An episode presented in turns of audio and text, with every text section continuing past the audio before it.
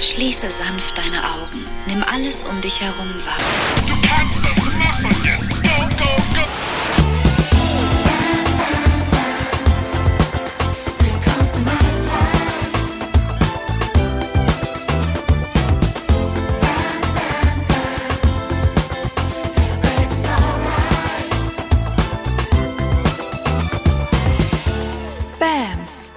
99 Tipps für ein nices Life. Heute meine Erfolgsgeschichte, wie ich ein Haus zum Fliegen brachte.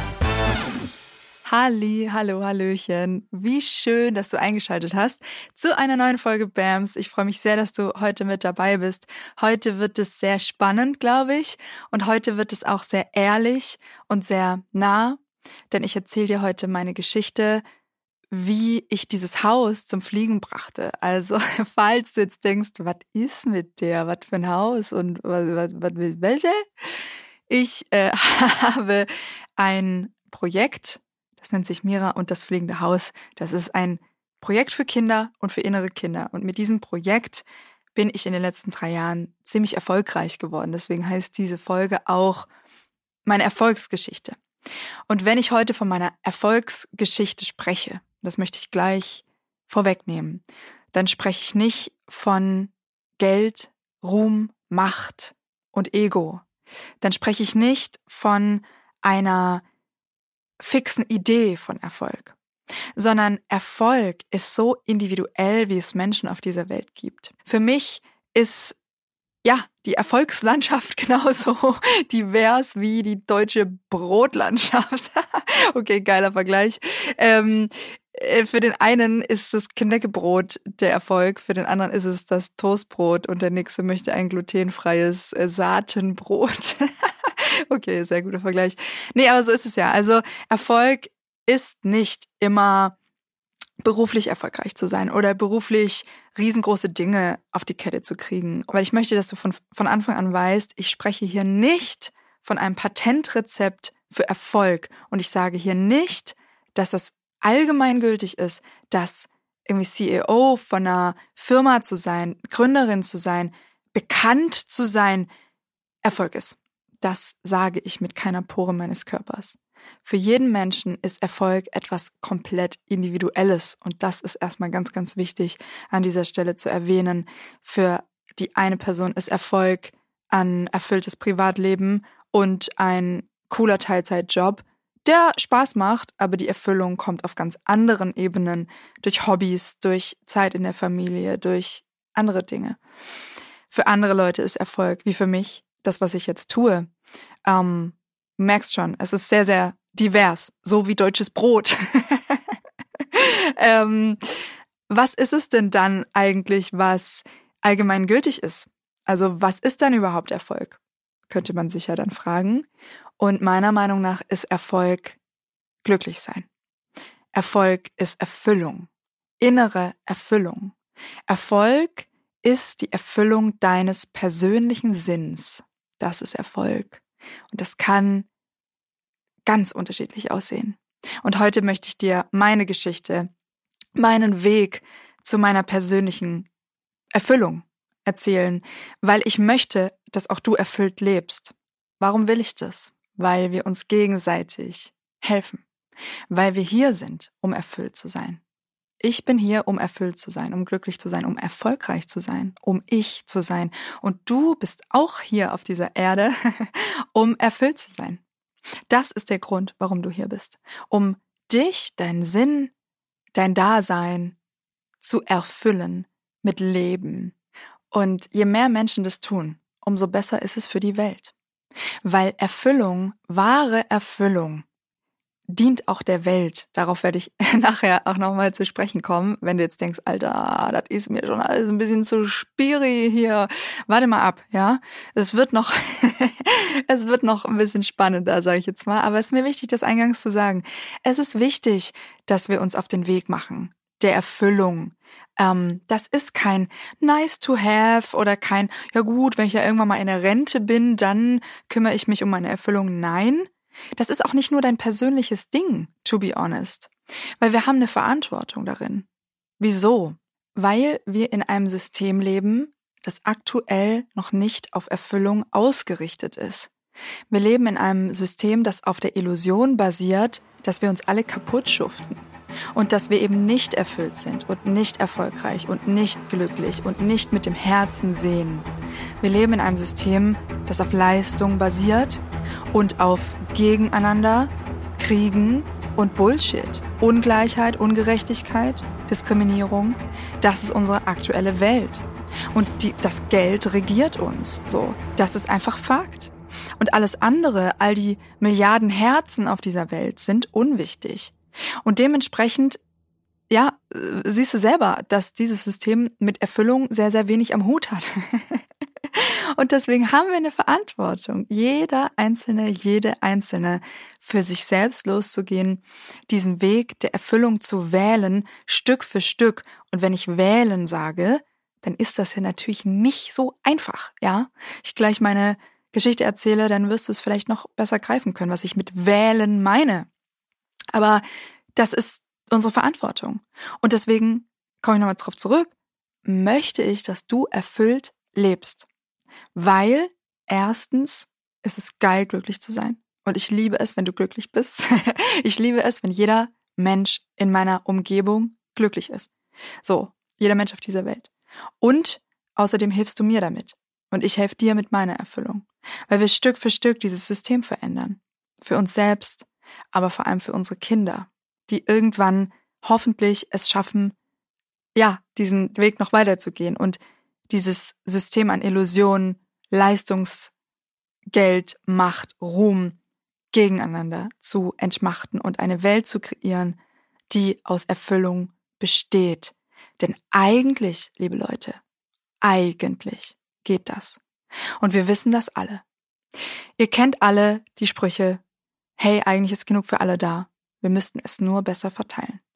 Eigentlich ist diese Natur unser, unsere Freundin, ja. Eigentlich müssten wir sie nicht zerstören. Eigentlich müssten wir keine Kriege führen. Eigentlich könnten wir anders leben, als diesen Planeten zu zerstören und, und, und. Das hat alles was damit zu tun, wirklich zu uns und unserem Herzen zu finden und uns zu erfüllen, ein System zu createn, das auf Erfüllung auf Erfolg, auf wahrem Erfolg basiert. Dieser wahre Erfolg, der nicht nur dem Geld dient, nicht nur dem, der, der, der, der Macht und dem Ruhm und diesen Ego-Sachen, sondern unseren Herzen. So, jetzt habe ich ganz schön viel schon gequatscht. Wenn du noch dran bist, dann freue ich mich. Danke, dass du ähm, hier bist. Vielen, vielen Dank, wirklich, weil Du merkst es vielleicht, es liegt mir so am Herzen, darüber zu sprechen. Und je mehr Menschen ich damit erreichen kann, wir gemeinsam damit erreichen können, umso besser. Jetzt geht's aber endlich los. Jetzt äh, genug des Vorgeplänkels. Ich erzähle dir meine Geschichte. Wie habe ich dieses Haus zum Fliegen gebracht? Und wie habe ich meine persönliche Erfüllung gefunden? Let's go. Die Story. So, erstmal Käffchen. Mhm. Sehr nice Geräusche mal wieder. Also, ich muss jetzt echt aufpassen, dass ich nicht zu viel erzähle. Also nicht, weil ich es nicht erzählen will, sondern ich möchte euch tatsächlich nicht wegquatschen drei Stunden lang. Und mein Leben ist so abgefahren, dass ich eigentlich sieben Stunden drüber reden könnte und dann immer noch nicht alle geilen Sachen erzählt hätte ja, da muss ich jetzt ein bisschen aufpassen und ein bisschen innerlich erstmal so ein bisschen sortieren, was wirklich wichtig ist und was hier jetzt auch reinpasst. Ich möchte euch meine Geschichte erzählen. Ich hoffe übrigens, dass sie irgendwann mal verfilmt wird, weil, weil sowas kannst du dir nicht ausdenken irgendwie. Ja, wo fange ich an? Ich möchte kurz vor dem fliegenden Haus anfangen, um so ein bisschen die Sache einzuordnen für euch. Ich bin mit 17 von zu Hause ausgezogen. Klamotten aus dem Fenster geschmissen. Dann war ich weg, weil ich es einfach nicht mehr ausgehalten habe. Und dann habe ich das Abi gemacht mit Hängen und Würgen.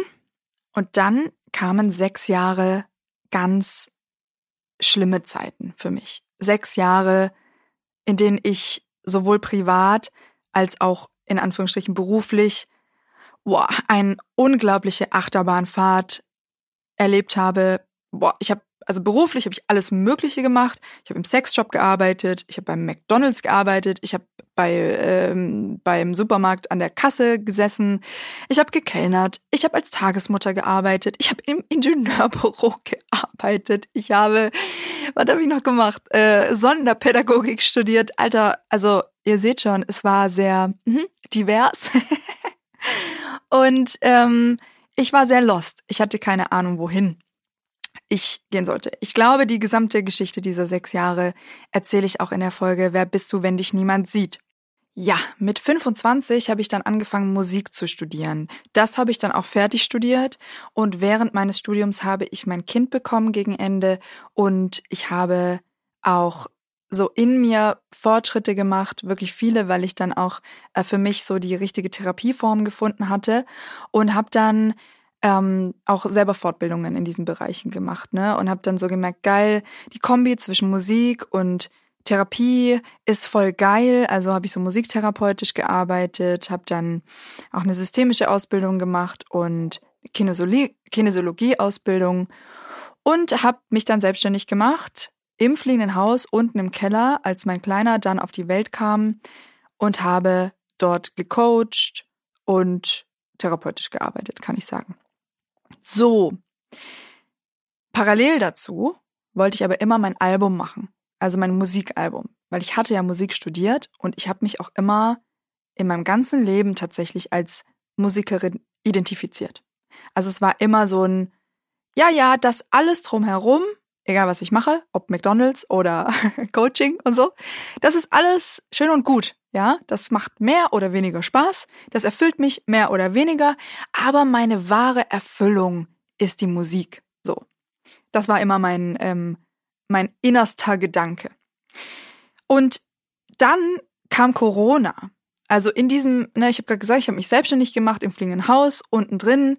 Äh, ich hatte da meine Leute, die da zu mir kamen und so. Und dann kam eben Corona. Und dann ging gar nichts mehr. Also ich durfte ja nicht arbeiten und dann hatte ich keine Kohle, aber verdammt viel Zeit. Und dann dachte ich mir, okay, dann ähm, mache ich jetzt mein Album.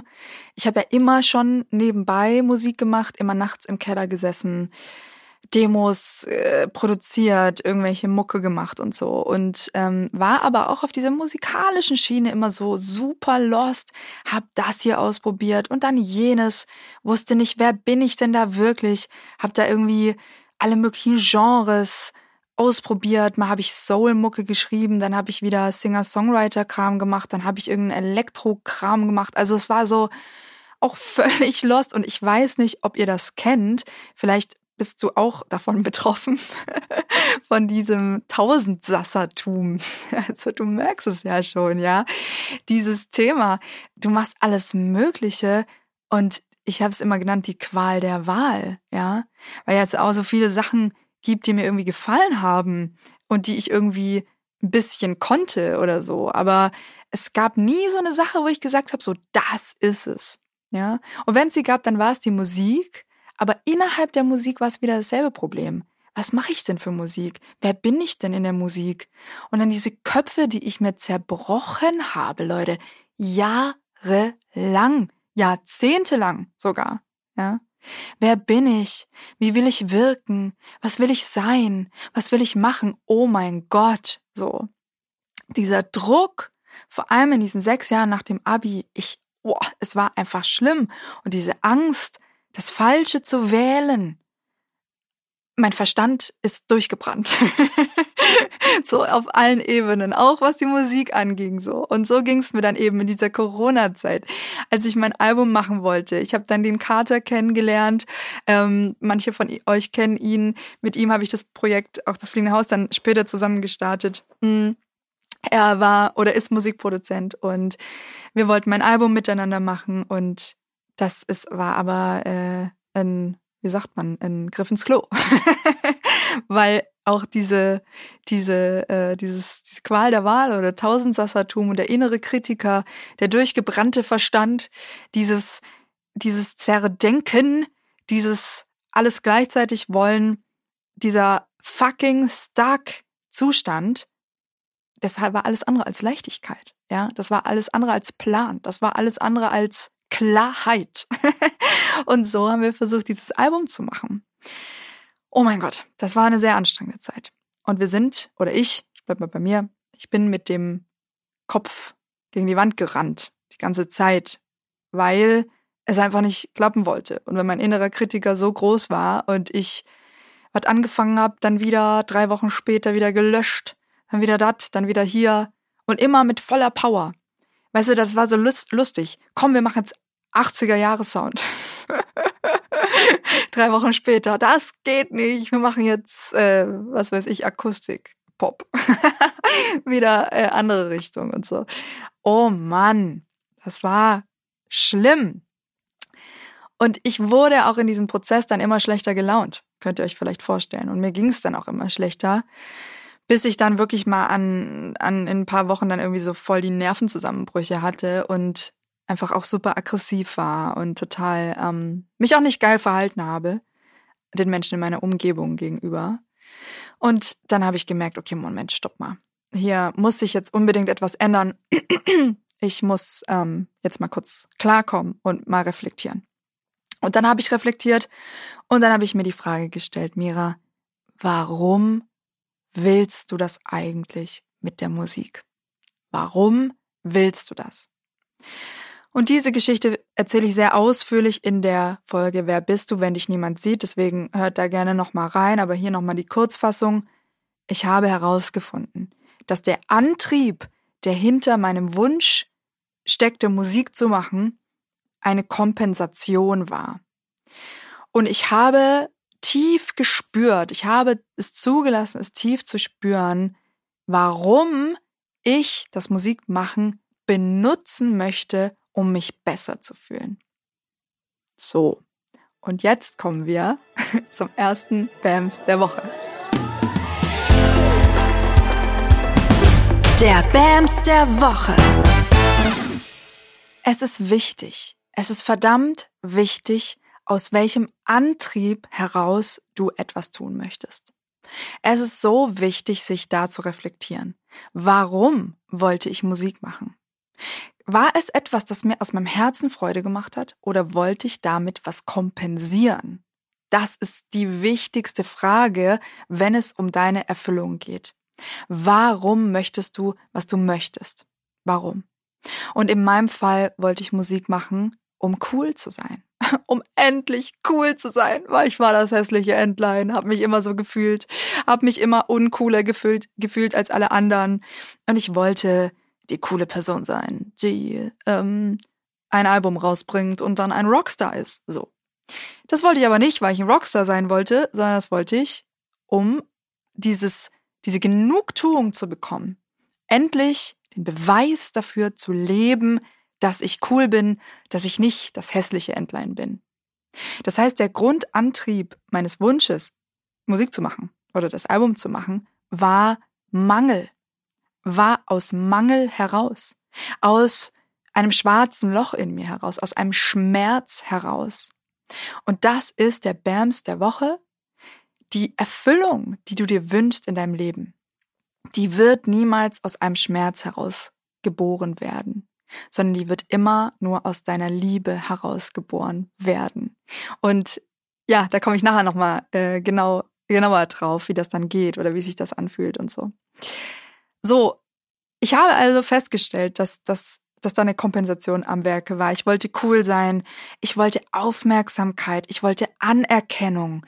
Ich wollte diesem inneren Kind in mir zeigen, du bist nicht das hässliche Entlein. Du bist nicht unwichtig. Du bist nicht gehasst und verspottet und gemobbt und ungeliebt, sondern du bist cool und die Leute hören deine Musik. Das war der ursprüngliche Schmerzantrieb hinter meinem Wunsch, diese Musik zu machen.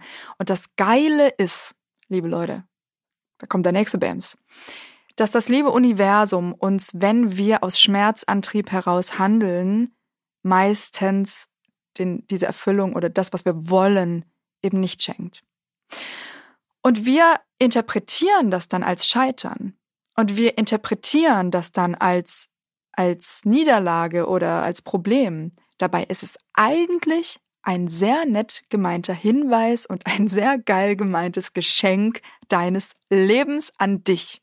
Das bedeutet, du hast die Wahl. Du hast die Wahl, wie du mit deinen äh, Misserfolgsmomenten, mit deinem Scheitern, deinem vermeintlichen Scheitern in deinem Leben umgehst. Und ob du hingehst und sagst, oh, ich bin das Opfer, das Leben ist gemein zu mir, alles ist unfair, Oder ob du hingehst und sagst, okay, was ist, wenn dieses Scheitern eine Botschaft ist, ein Hinweis darauf, dass ich noch irgendetwas in mir in eine Klarheit bringen darf?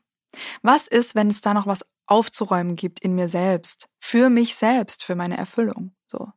Also ich glaube, da spreche ich auch, wie gesagt, nochmal sehr intensiv drüber in der Folge, wer bist du, wenn dich niemand sieht, über dieses Thema der Kompensation, des Löcherstopfens und den Unterschied zwischen Herz und Ego. So, wie ging es dann weiter? Wie ging es weiter, als ich herausgefunden habe, dass mein Wunsch, Musik zu machen, eigentlich aus einem tiefen Schmerz, einer tiefen Minderwertigkeit, einem tiefen Mangel in mir äh, herauskam. So. Dann bin ich zusammengebrochen. to be honest, weil diese Erkenntnis, die war schon hart für mich. Und ja, wenn wir sowas wirklich ähm, tief erfahren und dann wirklich diese Gefühle aufstupfen, die da in uns irgendwo schlummern, die sich sehr gut versteckt hatten davor als Wunsch oder als Ziel oder als ähm, Bild von uns selbst, aber dann merken wir so, oh fuck, krass, das ist ja gar kein Bild von mir selbst, das ist ja, das war ja gar nicht ich, sondern das war ja ein alter Schmerz. Das ist hart. Das ist echt hart. Und dann durch diese Gefühle durchzugehen. Das war sehr eine krasse Zeit, da wirklich das mal zuzulassen, ja, wie minderwertig ich mich eigentlich fühle oder gefühlt habe. Aber es war so wichtig und ich habe das gemacht, habe mir dafür ein bisschen Zeit genommen, habe dann auch, und das ist auch ganz wichtig, diesen Wunsch, dieses Ziel, die Musik zu machen, losgelassen in dem Moment. Also, wenn du merkst, du machst irgendwas als Kompensation in deinem Leben, ein Tipp, geh mal dann rein und stell dir wirklich vor, lass dich darauf ein, dass dieses Ziel, dieser Wunsch niemals in Erfüllung geht. Wir alle haben Sachen, in denen wir kompensieren wollen oder durch die wir kompensieren wollen. Wir alle so. Das kann auch im Privaten sein. Also kannst du zum Beispiel, ich gebe mal ein Beispiel, wenn du sagst, ich will unbedingt heiraten, ja, und dein Freund möchte das zum Beispiel nicht oder deine Freundin. Du möchtest das aber unbedingt, das ist dein Ziel, dein Plan. Und dann merkst du irgendwann, okay, krass, weil du dir meine schlauen Fragen stellst. das will ich gar nicht aus einer Fülle heraus, aus einer Liebe heraus, sondern aus einem Schmerz heraus. Ich möchte heiraten, damit mir jemand beweist, dass ich lebenswert bin, damit ich aus der Angst rauskomme, verlassen zu werden. Oder, oder, oder. Ne? Auch sehr weit verbreitetes Thema übrigens. Dann geht es darum, in dieser Aufarbeitung dessen, diesen Wunsch nach der Heirat, diesen Wunsch nach dem Musikalbum loszulassen. Dich hinzustellen, dich hinzusetzen, hinzulegen und zu sagen, okay, was ist, wenn die Hochzeit niemals kommt? Was ist, wenn das Musikalbum niemals kommt? Was ist, wenn die Beförderung niemals kommt? Und dann geh mal in diese Vorstellung rein und dann zerbröselst dich innerlich, weil dann all die Gefühle hochkommen, die mit der Kompensation zusammenhängen. Und dann, ne, wenn du dir vorstellst, er wird mich niemals heiraten, ja, dann wirst du dich wahrscheinlich verlassen fühlen und einsam fühlen und, und, und all diese bröseligen Gefühle kommen hoch. Aber das ist es, das ist the way. Darum geht's, das zu, zu fühlen und zu spüren. Immer wieder, immer wieder. Weil das sind alte, blockierte ähm, Emotionen, die aus einer anderen Zeit stammen. Die stammen nicht aus, von jetzt. Meistens aus der Kindheit. Ja. Und dann geht's darum, an den Kern der Sache zu kommen, um dich zu befreien für einen anderen Antrieb in dir, um dich zu befreien für diesen Herzensantrieb. Und da komme ich gleich drauf, wie du spürst, was das ist. Genau, habe ich auf jeden Fall gemacht, all diese Gefühle gefühlt. Und dann machte sich eine riesengroße Sinnlosigkeit in mir breit. Und vielleicht kennst du das auch. Dieses Gefühl, was soll das hier eigentlich alles? Was soll das? Das ist voll sinnlos. Alles, was ich tue, ist sinnlos. Oder es ist nicht wichtig, was ich mache. So, macht ja sowieso keinen Sinn oder was auch immer. Kann sich auch individuell anfühlen. Und zum, zu diesem Gefühl der Sinnlosigkeit möchte ich dir sagen, diese Sinnlosigkeit ist kein Problem. Diese gefühlte Sinnlosigkeit in deinem Leben ist nichts Negatives. Ganz im Gegenteil, denn diese Sinnlosigkeit in unserem Leben, und viele haben die, sehr viele, die zeigt nur, dass wir alle Dinge, Achtung, die für uns keinen Sinn mehr machen, weil wir erkannt haben, dass sie keinen Sinn mehr machen, entmachtet haben. Haha, und das ist was Gutes. Dieser sinnlose Raum in uns, diese Sinnlosigkeit, ist wie ein leerer Raum. Ein Zimmer in dir, aus dem du alles rausgeschmissen hast, was für dich keinen Sinn mehr macht. Alles, wovon sie dir erzählt haben, dein Leben lang, in der Schule, im Kindergarten, in der Ausbildung, dass es wichtig ist, hast du rausgeschmissen aus diesem Raum in dir. Du hast rausgeschmissen, dich über Leistung zu definieren. Du hast vielleicht rausgeschmissen, dass es wichtig ist, viel Geld zu verdienen oder was auch immer. Ganz individuell bei dir. Und dann kommt die Sinnlosigkeit. Und wir bewerten die so oft als negativ, aber die ist es eben nicht, sondern sie ist nur der leere Raum in dir, der sich breit macht, den du spürst, weil du sinnlose Dinge, die du davor getan hast, entmachtet hast. Und das ist halt voll geil. Das heißt, immer, wenn du dich sinnlos fühlst, freu dich. ich fühle mich auch noch oft sinnlos, auch heute. Immer wieder, wenn Prozesse anstehen äh, oder wenn Prozesse durch sind, habe ich immer so paar Tage, wo ich mich voll sinnlos fühle. So. Aber ich freue mich mittlerweile, weil ich weiß, diese Sinnlosigkeit in mir ist dann ein Nährboden, auf dem die wirklich wichtigen, geilen Dinge wachsen können. Weil das ist, ich habe alten Scheiß rausgeschmissen, der für mich nicht mehr wahr ist. Ich habe das entmachtet und jetzt ist Raum, dass ich etwas anderes tun kann. Etwas, was wirklich für mich Sinn macht. Und da müssen wir Geduld haben. Und das gehört zum Erfüllungsprozess dazu, die Sinnlosigkeit sein zu lassen auch und sie auch zu akzeptieren und nicht gegen sie zu arbeiten, weil es ist nur Energieverschwendung, wenn du das bewertest in dir. Ja. So, wie ging es dann weiter? Also ich saß da also mit meiner Sinnlosigkeit in meinem Herzen. Die habe ich damals noch extrem bewertet, die fand ich noch richtig scheiße, ja. Und hatte also den Wunsch des Musikalbums innerlich losgelassen, bin durch diese Schmerzen durch und habe eine große Sinnlosigkeit gespürt. Und genau in diesen leeren Raum, genau da kam dann die Idee zum fliegenden Haus. Genau da drin habe ich diesen Funken gefunden.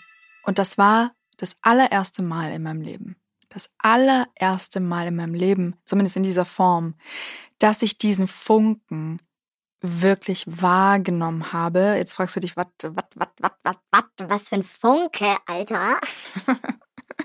ich meine damit, und ich bitte dich, lass dich kurz drauf ein, dieser Funke, dieser, dieses Gefühl, etwas eben nicht aus einem Schmerz herauszumachen, sondern ein Funken zu spüren, der sich anfühlt wie ein Zugang zu etwas Größerem. Etwas, das größer ist als mein Schmerz. Etwas, das größer ist als der Wunsch, irgendjemanden äh, was zu beweisen oder mir selbst was zu beweisen. Dieser Funke der äh, durch das fliegende Haus in mein Leben kam. Ich nenne ihn sehr mutig, aber bitte lass dich drauf ein. Ich, ich nenne ihn ganz bewusst den göttlichen Funken. Oh, muss ich kurz drauf eingehen. Warum göttlich? Warum? Wir sind alle göttlich. Wir sind alle göttlich, ob du religiös bist oder nicht, spielt überhaupt gar keine Rolle. Ja, es geht nicht um Religion, geht auch nicht um Glauben, es geht um Natur. Es geht um das Universum, es geht um unser aller Dasein. Wir sind alle ein Teil einer riesengroßen Schöpfung. Und ich glaube, da widerspricht mir eigentlich niemand. wir sind alle ein Teil einer riesen, riesengroßen Schöpfung. Und deswegen sind wir auch alle ausgestattet in uns tief drin. Mit einer gewissen Göttlichkeit. Genauso göttlich wie jede Pflanze und jedes Tier göttlich ist, sind wir ein Teil des großen göttlichen Ganzen. So. Der Unterschied zwischen uns und einer Pflanze ist aber, dass wir uns unseren schönen Verstand kreiert haben, der vor sich hin leidet und uns irgendwelche Geschichten über uns selbst erzählt. Zum Beispiel die Geschichte, dass wir unbedingt heiraten müssen, um was wert zu sein. Oder die Geschichte, dass wir unbedingt ein Musikalbum machen müssen, um cool zu sein.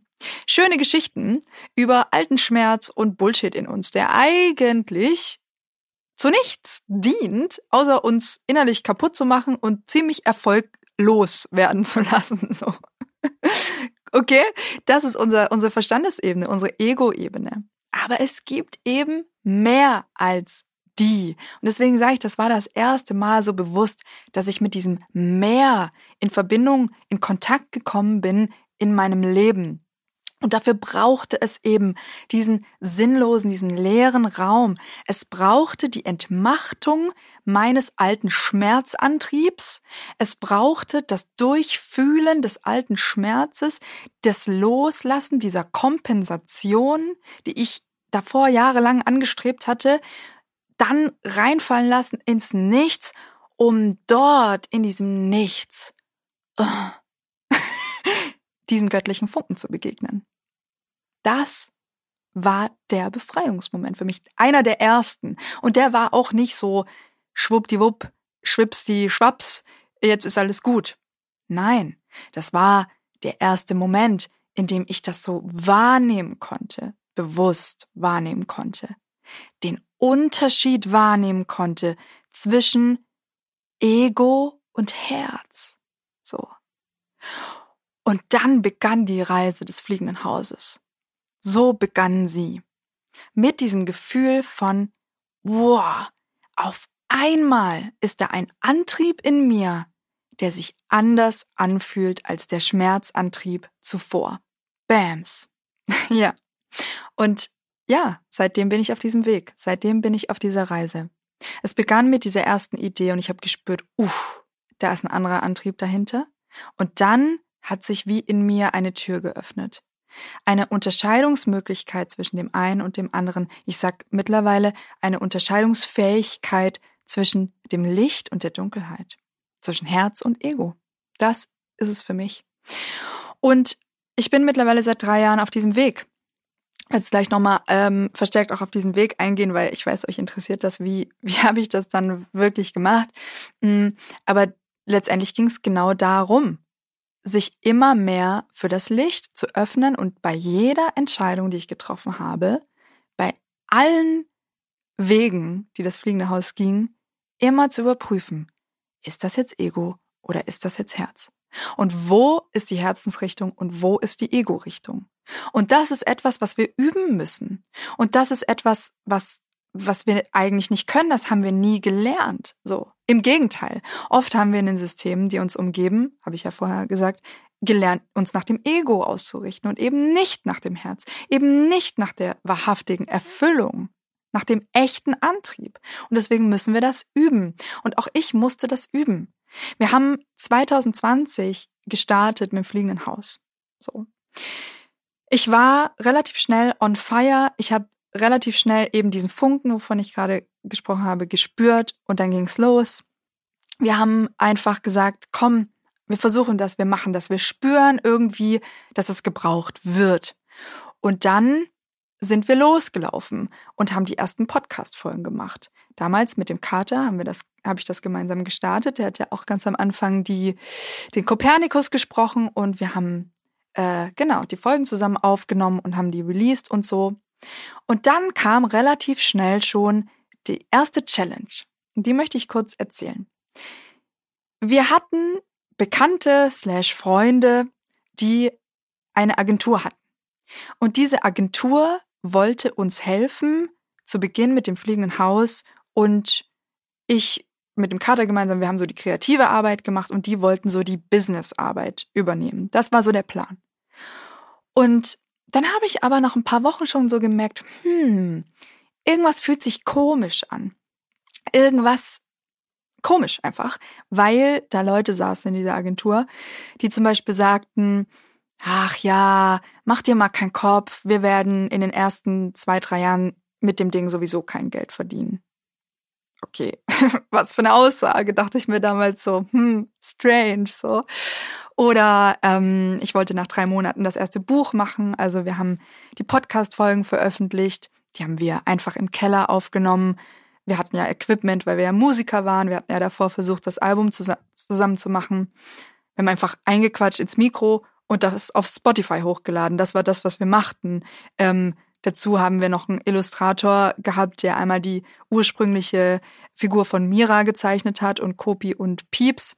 Und ähm, genau, so sind wir einfach rausgegangen. Also es war da nicht viel dahinter. Und wir hatten eben diese Agentur, die dann, was haben die gemacht? Die haben äh, ja so Grafiken auch erstellt und mir so ein bisschen geholfen, ganz am Anfang mit Insta und so. Genau. Und dann hatte ich auch sehr schnell die Idee, das erste Buch zu machen. Und ich hatte, vielleicht habe ich es mitbekommen, diese Manuskripte zuvor schon an 18 Verlage geschickt.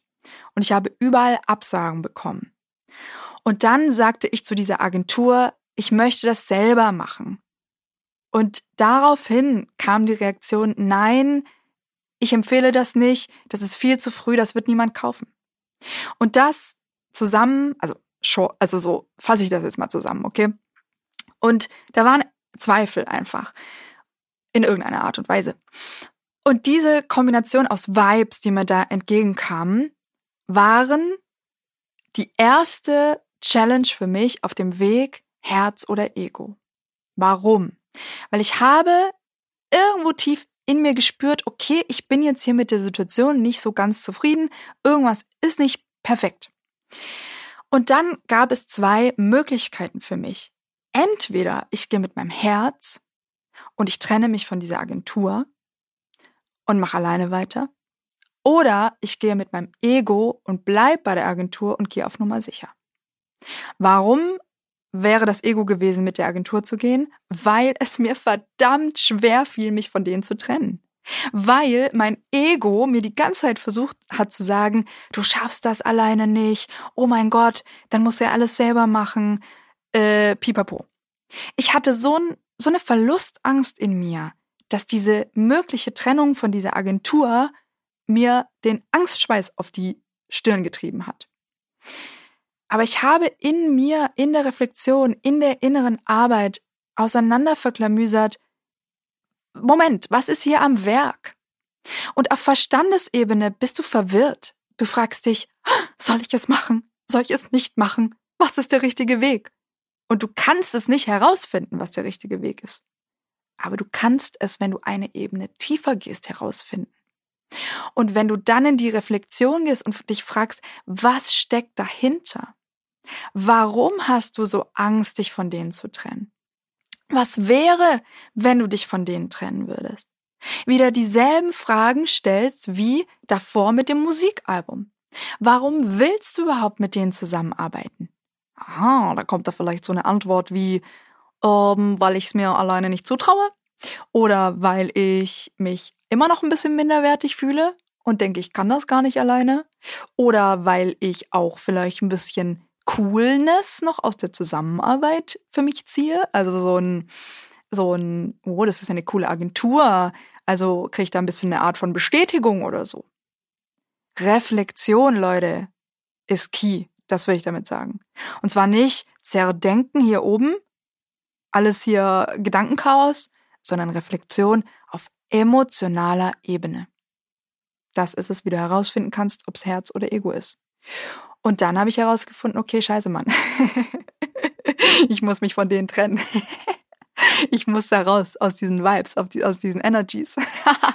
und dann habe ich das gemacht. Aber es war nicht einfach. Im Gegenteil. Und wenn ich dann also von Herzensweg spreche, von Licht oder Dunkelheit in dir und wenn von lichtvollen Entscheidungen, dann heißt das nicht, dass die immer einfach sind. Dann heißt das auch nicht, dass das immer Zuckerschlecken, Gummibärchenland ist. Vergiss es, Alter! Oft sind die richtigen Entscheidungen in deinem Leben die schwersten. Oft sind die richtigen Entscheidungen die, die nicht leicht sind, weil du dir selbst begegnest, weil du dein Ego Stück für Stück abbaust, weil du all die Themen, die dahinter stecken, all die Blockaden, die dich abhalten von wahrer Erfüllung, von wahrer Liebe, von wahrem Herz, einreißen musst, entmachten musst. Und das ist nicht einfach.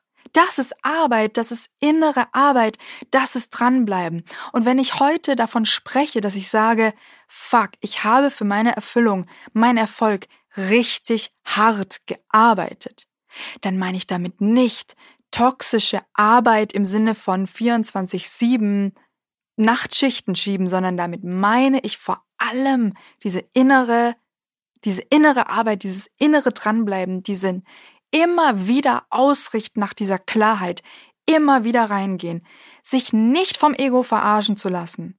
Das meine ich mit harte Arbeit für meinen Erfolg. Immer wieder die Wahrheit suchen, immer wieder die Realität wählen, das Göttliche wählen anstatt der Illusion. Weil es ist einfacher, mit der Illusion zu gehen in unsere Gesellschaft. Es ist einfacher. Es ist viel einfacher. Nach einem halben Jahr, also ich habe dann, ich muss chronologisch bleiben, ich habe dann das Buch selber gemacht. Ich habe mich von der Agentur getrennt. So, es war sehr schwer. Ich habe auch da wieder, ich bin durch so viele Emotionen gegangen, weil ich mich allein und verlassen gefühlt habe. Es war schlimm. Ich habe mich auch schuld gefühlt, dass ich jemanden hinter mir lasse. Oh, das war auch ganz schlimm. So. Und dann ging's weiter. Und kurze Zeit später war der nächste Moment am Start, wo ich wieder so eine Entscheidung treffen musste. Wir hatten ein Angebot auf dem Tisch, weil es wurde sehr gut angenommen, dieser Podcast. Ihr da draußen, es war Corona-Zeit, die Leute haben gesuchtet, die Leute haben Mira und das fliegende Haus gesuchtet. Wir haben jede Woche neu released und wir haben innerhalb kürzester Zeit aus dem Nichts heraus, nur über Insta, wirklich gute Hörerzahlen erreicht. Und dann hat es nicht lange gedauert, da hatten wir das erste Angebot einer Plattenfirma auf dem Tisch. Und das war ein Major-Label, ich sage jetzt nicht welches, aber es war eins der Majors, die im Hörspielbereich groß sind in Deutschland. Und was war das wieder? Also wenn du das jetzt auf der Ebene Herz oder Ego anguckst, alter Schwede, das war eine harte Challenge für mein Ego. Weil natürlich, ihr erinnert euch an die kleine Mira, die unbedingt cool sein will, natürlich hat mein Ego geschrien, Juhu, let's do it. Und ich war so hyped und ich bin durch meinen Garten getanzt und ich habe gedacht, endlich, endlich werde ich äh, gesehen, endlich werde ich entdeckt, endlich gehöre ich zu den coolen Kids. Ja, bis dann leider ein paar Wochen später die Fassade ein bisschen gebröckelt ist und ich einfach gemerkt habe, Moment mal, das ist ja gar nicht alles Gold, was glänzt. Also sowohl die Verträge, die uns da oder die Konditionen, die uns da angeboten werden, äh, sind für den Arsch. Ja, das kannst du eigentlich nicht machen als Mensch, der sich selbst was wert ist als Künstler. Und ähm, die Arbeitsweise hat uns einfach nicht geschmeckt. Und wir fühlten uns, oder ich, bleib mal bei mir, ich fühlte mich auch nicht wertgeschätzt. Also irgendwie hat es wieder, ähnlich wie bei der Agentur davor, es war wieder so ein Gefühl. Es war einfach nicht cool. Es war nicht im Flow, nicht in der Leichtigkeit. Ich hatte nicht das Gefühl, dass da Leute an der anderen Ecke saßen, die wirklich mit dem Herzen gesehen haben. Ja, und dann war ich wieder vor dieser Scheißentscheidung. Und es war wieder dasselbe Spiel von vorne. Wieder, okay, warum willst du das eigentlich, Mira? Warum willst du das unterschreiben? Was erhoffst du dir dadurch? Und wieder alte Schmerzen, alte Emotionen, wieder loslassen, wieder durchgehen, um am Ende die richtige Entscheidung zu treffen, die wieder nicht einfach war, zu sagen, nein, ich mache es nicht. Und auch hier war ich wieder konfrontiert mit krassen Themen. Ich möchte da kurz auf eine Sache drauf eingehen. Das hat ein bisschen was mit dem Patriarchat zu tun. Ich weiß, dass ganz viele von euch, die mir hier zuhören, ähm, weiblich gelesene Personen sind. So. Und dementsprechend möchte ich dazu kurz was sagen. Wir haben alle mehr oder weniger als Frauen das, also wir alle, alle Menschen haben dieses Patriarchat internalisiert. Und wir haben so ein Ding in uns, viele von uns Frauen, dass wir gerettet werden müssen.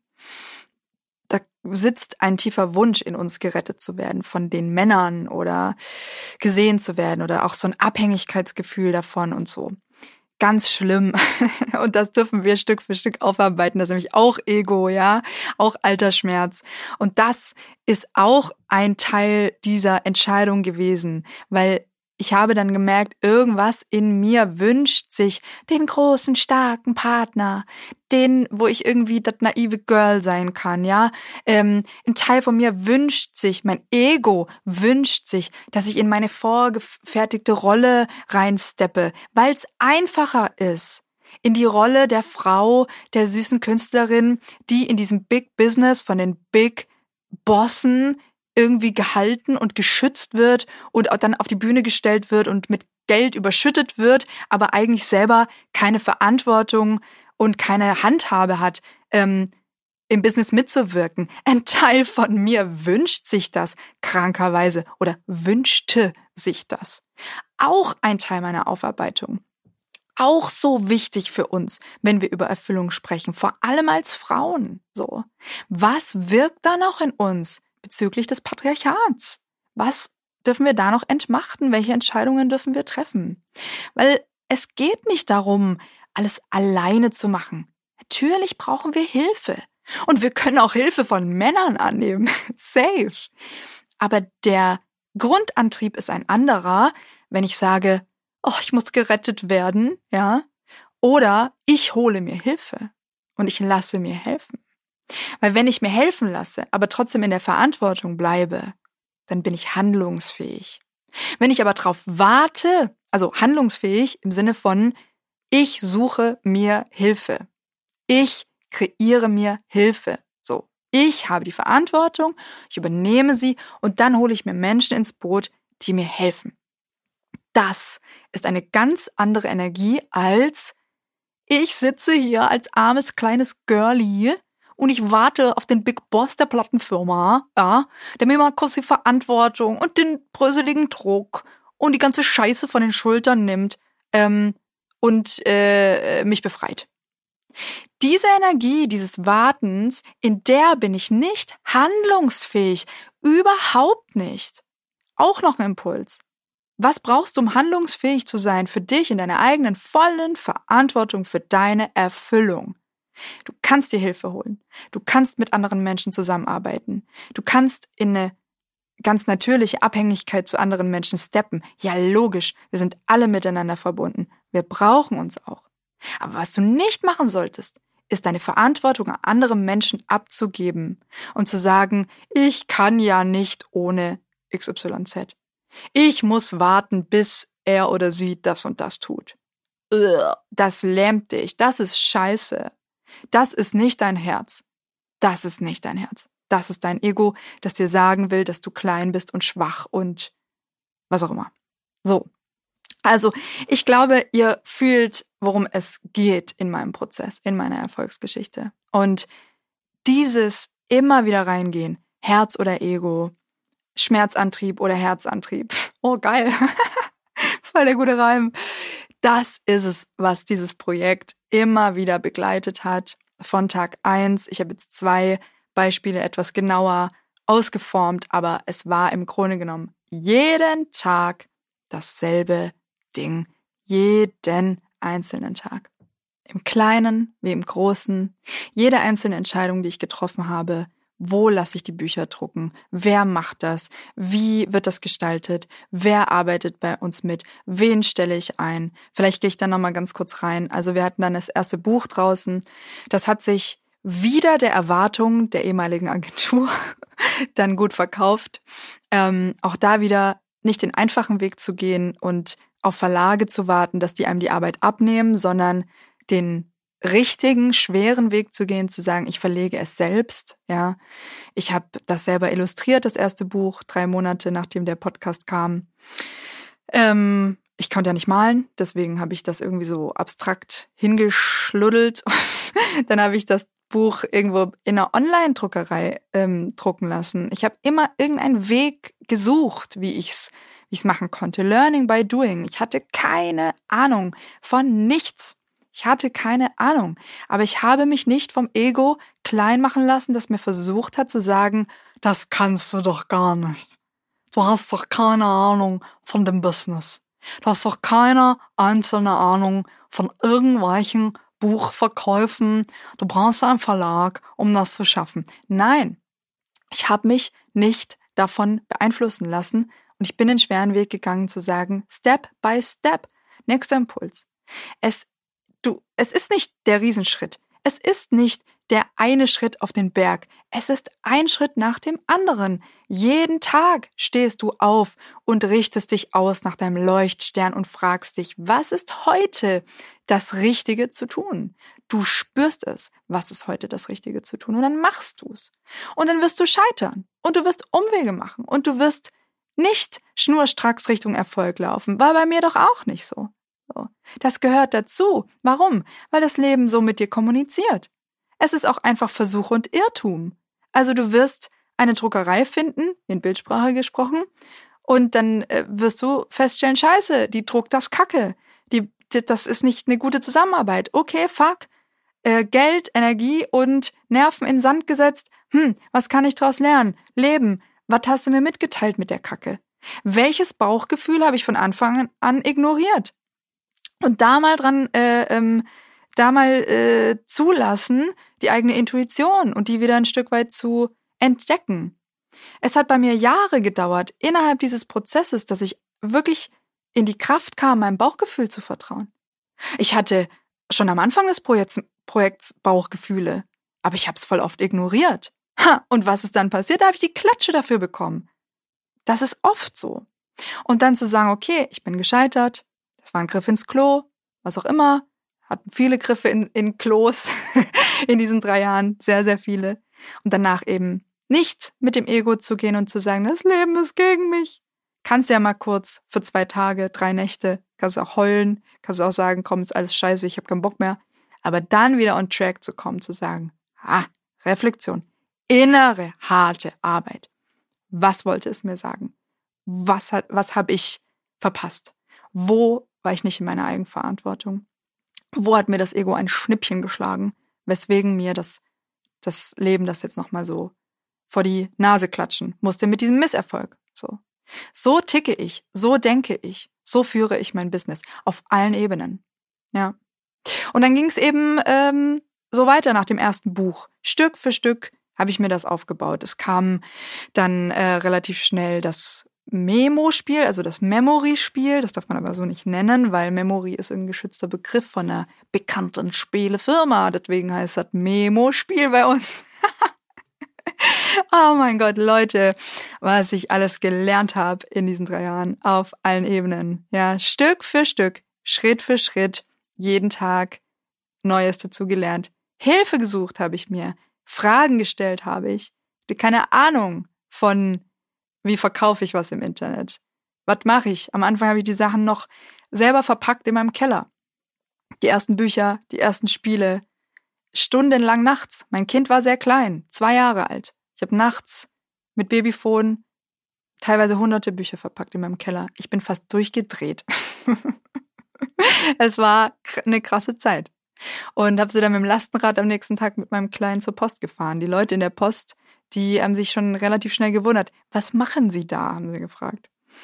Ja, sehr, sehr, sehr, sehr spannendes, spannende Zeit. Und so ging das weiter. Äh, nach dem Memo-Spiel kam, glaube ich, das Kochbuch, genau. Das war geil, das kam dann so ein Dreivierteljahr später. Auch geil, so, mach ein Kochbuch. habe ich noch nie gemacht, wie geht das? Wie habe ich das gemacht? Alles mit Hilfe von Freunden und Freundinnen. Vielen Dank an alle, die mir in dieser Zeit geholfen haben, die dem Projekt in dieser Zeit geholfen haben, die ihre Energie reingegeben haben. Ja, dann kamen die nächsten Bücher, gleich drei Bilderbücher auf einmal. Die Leute, die mitgearbeitet haben, wurden immer mehr. Hm, da hatte ich noch keine Angestellten, da hatte ich nur Freelancer am Start, aber ich hatte natürlich durch die Buchverkäufe dann ein bisschen Geld. Und so kam das Eichhörnchen-Taktik so alles zusammen. Schritt für Schritt, Tag für Tag mehr dazulernen und immer wieder ausrichten nach dem Leuchtstern.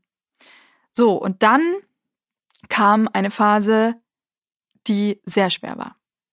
Ich habe vorher gesagt, ich habe das Projekt gestartet zusammen mit dem Kater, der auch am Anfang Kopernikus gesprochen hat. Und ja, ähm, dann kam ein Moment, der sehr heftig war für uns alle. Es war um den Jahreswechsel 2021 auf 2022. Der Kater und ich, wir hatten es versäumt, also wir haben ja miteinander gearbeitet, aber wir haben nicht nur miteinander gearbeitet, sondern wir waren natürlich auch privat miteinander verbunden und haben große Zeiten auch zusammen gewohnt und haben auch ähm, ja uns gegenseitig unterstützt. Wir waren einfach ein Team und wir hatten es verpasst, Klarheit in dieses Team hineinzubringen. Wir hatten es verpasst, Klarheit in die Firma zu bringen, auch wem gehört jetzt hier was und wer macht was. So. Ja, und das ist uns hart auf die Füße gefallen. Denn wir haben uns als Team dann getrennt. Ja, und die Zeit, die dann kam, boah, ich merke, dass es mir auch schwerfällt, darüber zu sprechen, aber ich möchte auch darüber sprechen, weil so was Wichtiges da drin steckt. Die Zeit, die dann kam, als unser Team so auseinandergebrochen ist, alles, was danach kam, war für mich mit Abstand die krasseste Zeit in diesem Projekt, mit Abstand das allergrößte Learning in dieser Frage Herz oder Ego. Mit Abstand. Ja, der Kater hat das Projekt verlassen und dann gab es eine Auseinandersetzung zwischen uns. Und all die Klarheit, die nicht da war, musste irgendwie in einer, in einer, in einem, einer Atmosphäre voller Ego und Schmerz gefunden werden. So. Wir waren eine GBR und wir mussten dann auseinander dividieren. Wem gehört hier was? Wer hat hier was gemacht? Was ist hier überhaupt Phase? Und aufgrund dessen, dass da ganz viele Emotionen und Themen und Muster und alles reingespielt haben, war das extrem krass. Es war eine so krasse Zeit. Ich glaube, ich kann sagen, für uns beide. Und in dieser Zeit, das, das fing an, die Auseinandersetzung fing an, als ich die ersten Leute eingestellt habe. Und ich bin so verdammt froh, dass ich mein Team hatte. Ich danke euch von Herzen, Anne, ich möchte das ganz besonders an dich richten, diesen Dank. Anne, ich danke dir so sehr für deine Loyalität, für, dein, für deine Freundschaft. So sehr. Anne ist ähm, Head of Business Management in der Mira Media GmbH.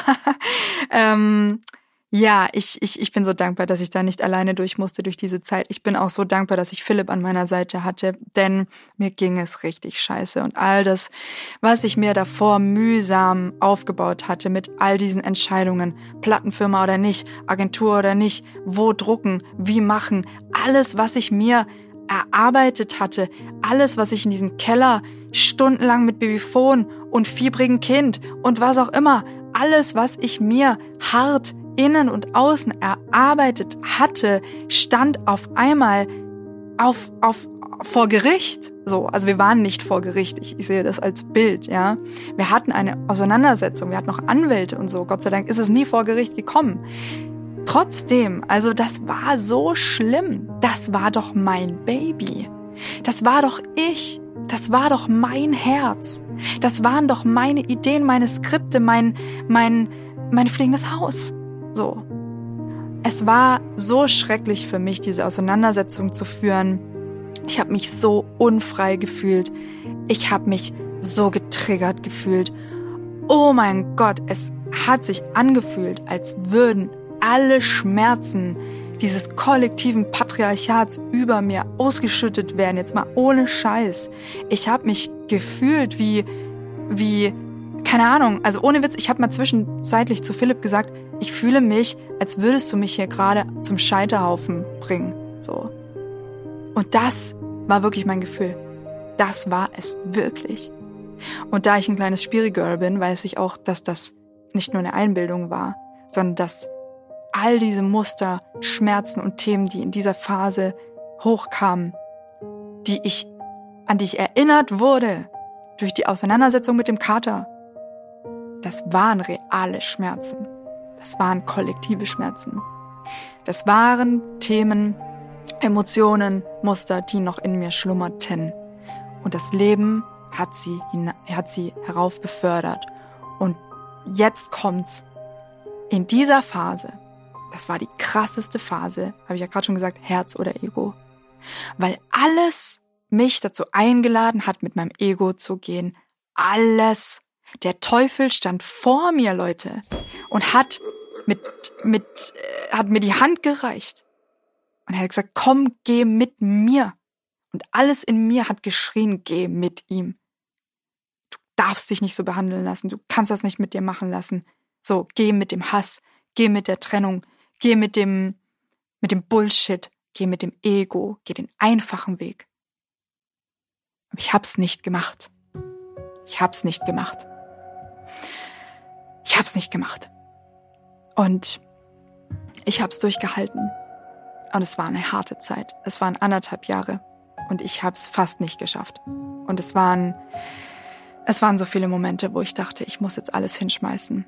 Das Team hat mich getragen. Meine Mädels um mich herum haben mich getragen. Und ich bin ihnen sehr dankbar.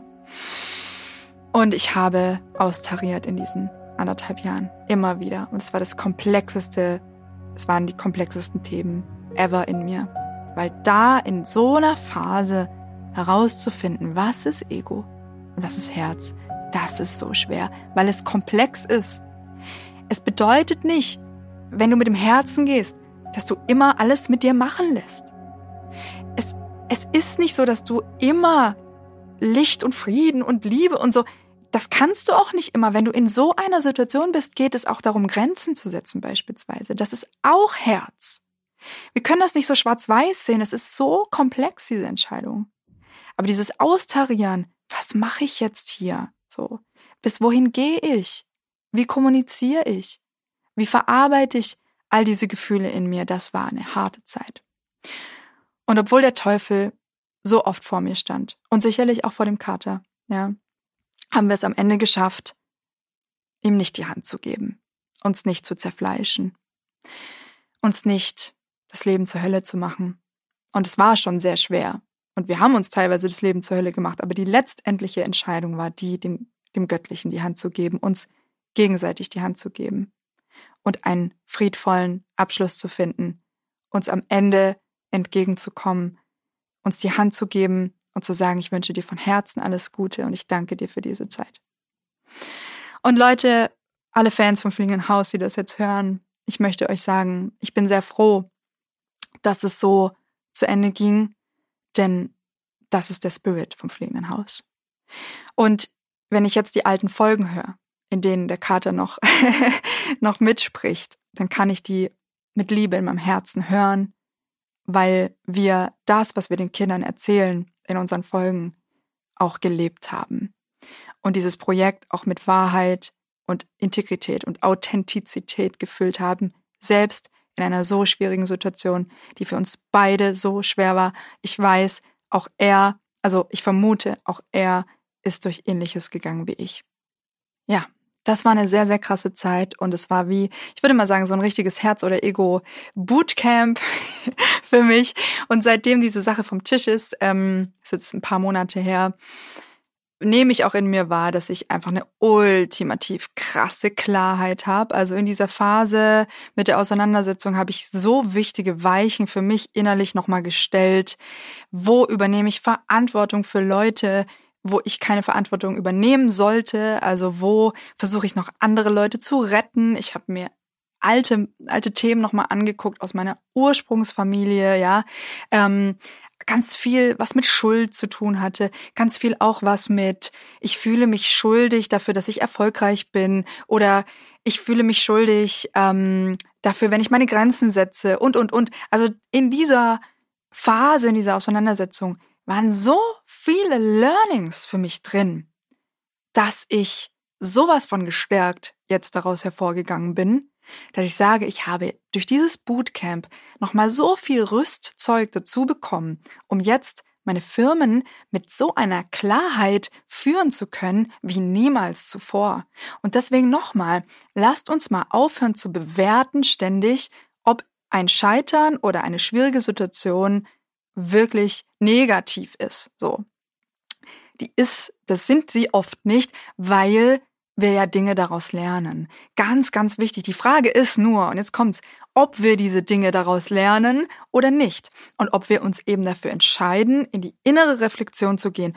Oder ob wir uns dafür entscheiden, auf die andere Person zu zeigen und zu sagen, ich habe damit ja gar nichts zu tun. Das war ja der, der hat ja diese Probleme, der ist ja ein Depp, der ist ja so und so.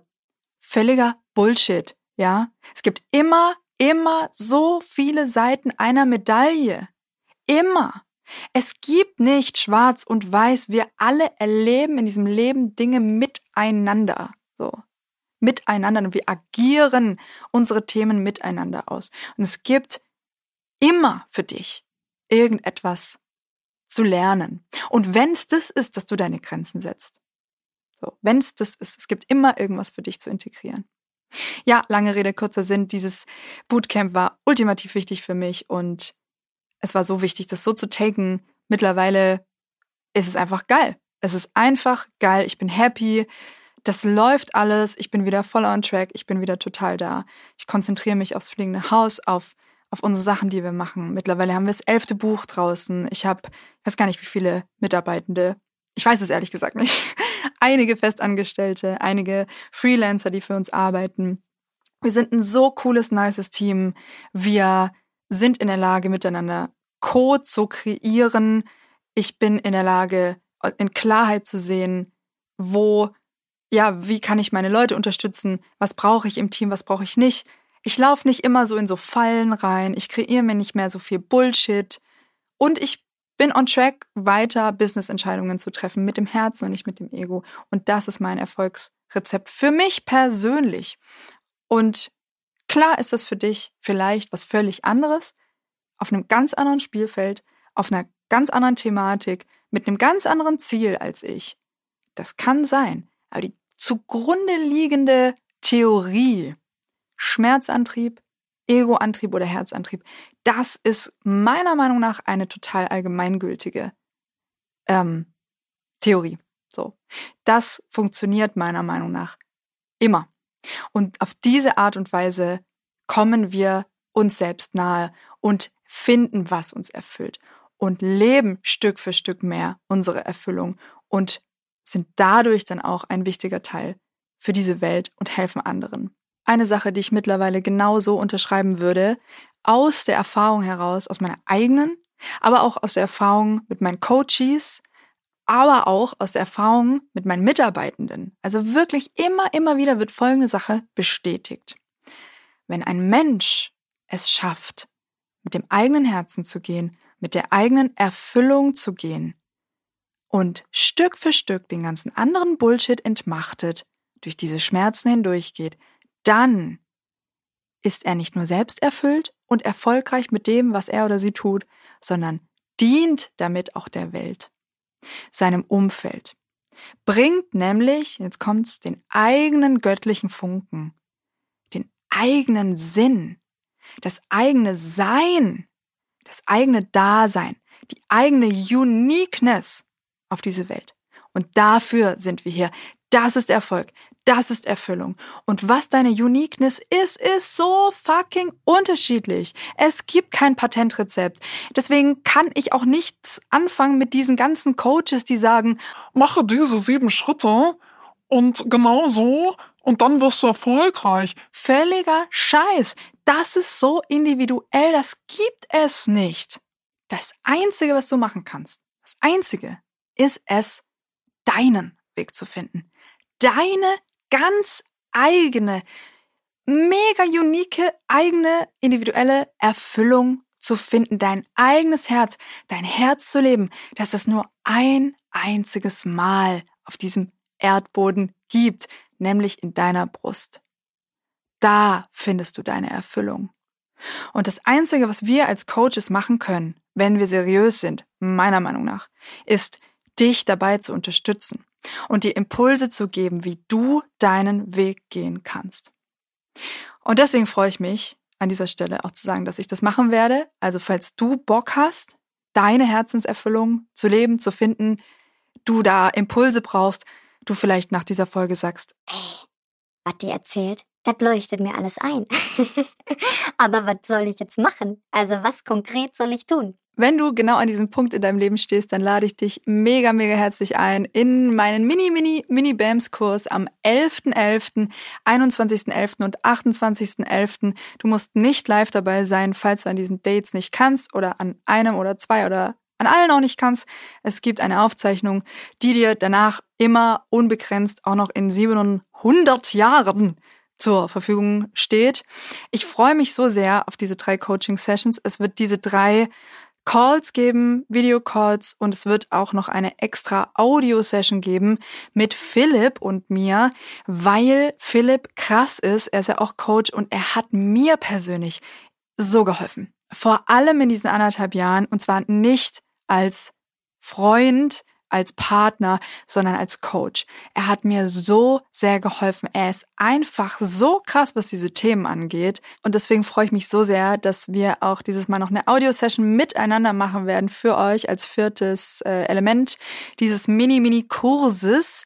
Ich würde mich voll freuen, wenn du dich anmeldest, wenn es sich für dich gut anfühlt. Ne? Nochmal, du kriegst kein Patentrezept, so wird das sein für dich oder das und das ist deine Erfüllung, das ist dein Erfolg, sondern kriegst von mir einfach Impulse. Ich nehme dich an der Hand und zeige dir, wie du deinen ganz persönlichen Weg gehen kannst. Und deswegen werden wir in diesem Kurs einige richtig tolle Sachen miteinander machen. Du wirst zum einen lernen, wie du diese Herz Ego-Unterscheidung, diese Schmerzantrieb, Herzantrieb-Unterscheidung für dich wirklich üben kannst, wie du da noch besser werden kannst, wie du Zugang finden kannst zu deiner Intuition, wie diese innere Arbeit aussehen kann. Du wirst viele Informationen darüber bekommen, du wirst aber auch Übungen machen, du wirst das wirklich lernen. Ich werde dir ganz viele Impulse, Fragen, ähm, ja, und Ideen an die Hand geben, wie du das in deinem ganz persönlichen Alltag, in der Situation, in der du steckst, ganz egal auf welchem Feld, anwenden kannst. Also es geht nicht nur um Business Maker oder so, überhaupt nicht. Es geht um alle Felder. Und das wird so fundamental sein, was wir in diesem Kurs machen, dass das keine Rolle spielt, ob du das im Angestelltenverhältnis anwendest, ob du das im, in der Selbstständigkeit anwendest. Also der Kurs richtet sich wirklich ähm, an euch alle da draußen. Genau, wir werden aber auch über andere Themen sprechen, wie zum Beispiel Selbstverwirklichung, Erfüllung und Elternschaft. Riesengroßes Thema. Wir werden darüber sprechen, wie du dir selbst noch mal ein Stück näher kommen kannst, wie du dich selbst noch mal besser kennenlernen kannst. Auch ein riesen wichtiger Schritt in deine wirkliche Erfüllung. Wer bist du denn wirklich? Was brauchst du? Was sind deine Bedürfnisse? Es wird ganz viel um Klarheit gehen. Ich werde dir helfen, diese Klarheit in dir persönlich zu finden durch die Impulse, die ich dir gebe und ja, also will jetzt nicht zu viel verraten. Also es wird, es wird sehr, sehr geil. Es wird auch haptische, äh, konkrete Tipps geben für Umsetzung, ja. Also wie kriegst du Sachen wirklich auf den Weg, wirklich auf die Straße, egal was es ist? Was brauchst du dafür? Welche Fähigkeiten brauchst du dafür? Und wie kannst du, und jetzt kommt's, diese Fähigkeiten in dir freisetzen? Welche inneren Qualitäten sind in dir vielleicht blockiert? Und warum? Fragen über Fragen. Ähm, ich freue mich drauf. Und wenn du das jetzt hörst und sagst, Mensch, das hört sich interessant an, dann lade ich dich herzlich ein. Das kostet 99 Euro für diese vier Coaching-Termine. Ich denke, das ist mehr als fair. Und du kriegst Printmaterial dazu. Du kriegst alles auf, als Aufzeichnung unbegrenzt für dich äh, als Eigentum danach verfügbar. Du wirst dich einige Zeit damit beschäftigen können. Ich werde aber auch darauf achten, dass es nicht zu viel wird. Also du wirst jetzt nicht zugeballert mit tausend Milliarden Hausaufgaben, sondern siehst als Impulse und du nimmst dir genau das raus, was für dich gerade passt und zu der Zeit, wo es für dich passt. So, genug der Worte. Ich danke dir von ganzem Herzen fürs Zuhören. Und ich würde mich so freuen, wenn du dem Podcast fünf Sterne gibst und wenn du ihn auch weiterempfiehlst, denn, wie ich eingangs sagte, wir brauchen mehr Menschen auf dieser Welt, die ihre Erfüllung leben, die mit dem Herzen verbunden sind, die sich selbst, ihrem göttlichen Funken dienen und damit auch der Welt dienen und den anderen Menschen auf dieser Welt. So. Ich würde mich so freuen, wenn wir da Stück für Stück eine Veränderung miteinander bewirken. Dafür bin ich hier. Das ist mein Sinn, das ist mein Purpose, das ist meine Erfüllung. Und ich freue mich, wenn du dich mit mir gemeinsam auf den Weg machst, um auch deine Erfüllung zu finden, sie zu leben. Und dann kreieren wir so ein Butterfly, so einen Ripple-Effekt. Und inspirieren immer mehr Menschen dazu, das zu tun. Und so können wir dann auch einiges ändern für diese gesamte Welt. Das ist mein Plan. Und falls du Bock hast mitzumachen, ich freue mich auf dich im Kurs oder auch sonst auf Insta oder was auch immer. Schreib mir auf jeden Fall eine Nachricht, wie dir die Folge gefallen hat, ob du was für dich mitnehmen konntest. Wenn ja, was? Was dich vielleicht ganz besonders inspiriert hat, das würde mich sehr interessieren. Und schick die Folge auch, wie gesagt, an andere Menschen, wo du vielleicht weißt, dass sie strugglen oder vielleicht viele Fragen in Ihrem Kopf haben zum Thema Erfüllung. Vielen Dank fürs Zuhören. Vielen, vielen Dank. Last but not least möchte ich mich nochmal bei euch bedanken, bei dir bedanken ganz persönlich, bei allen Fans vom Fliegenden Haus, bei der kompletten Community. Ich glaube, ich muss nicht dazu sagen, dass es ohne euch nicht funktioniert hätte. Und meine innere Arbeit und äußere Arbeit tatsächlich auch nur deshalb auf fruchtbaren Boden gestoßen ist, weil da Menschen waren, die auch ein offenes Herz hatten für das, was ich tue und mich unterstützt haben, mich immer noch sehr für unterstützen. Ich danke euch für alles und ich, ich bin so dankbar für euren Rückhalt, eure lieben Worte, eure unfassbare Wertschätzung seit Tag eins, nach jeder Folge, bei jedem Buch, bei allem, was ich mache, seid ihr am Start. Ich danke dir ganz, ganz, ganz, ganz dolle dafür. So, hab einen wunderschönen Tag. Bis zum nächsten Mal. Danke fürs Zuhören. Ciao, ciao.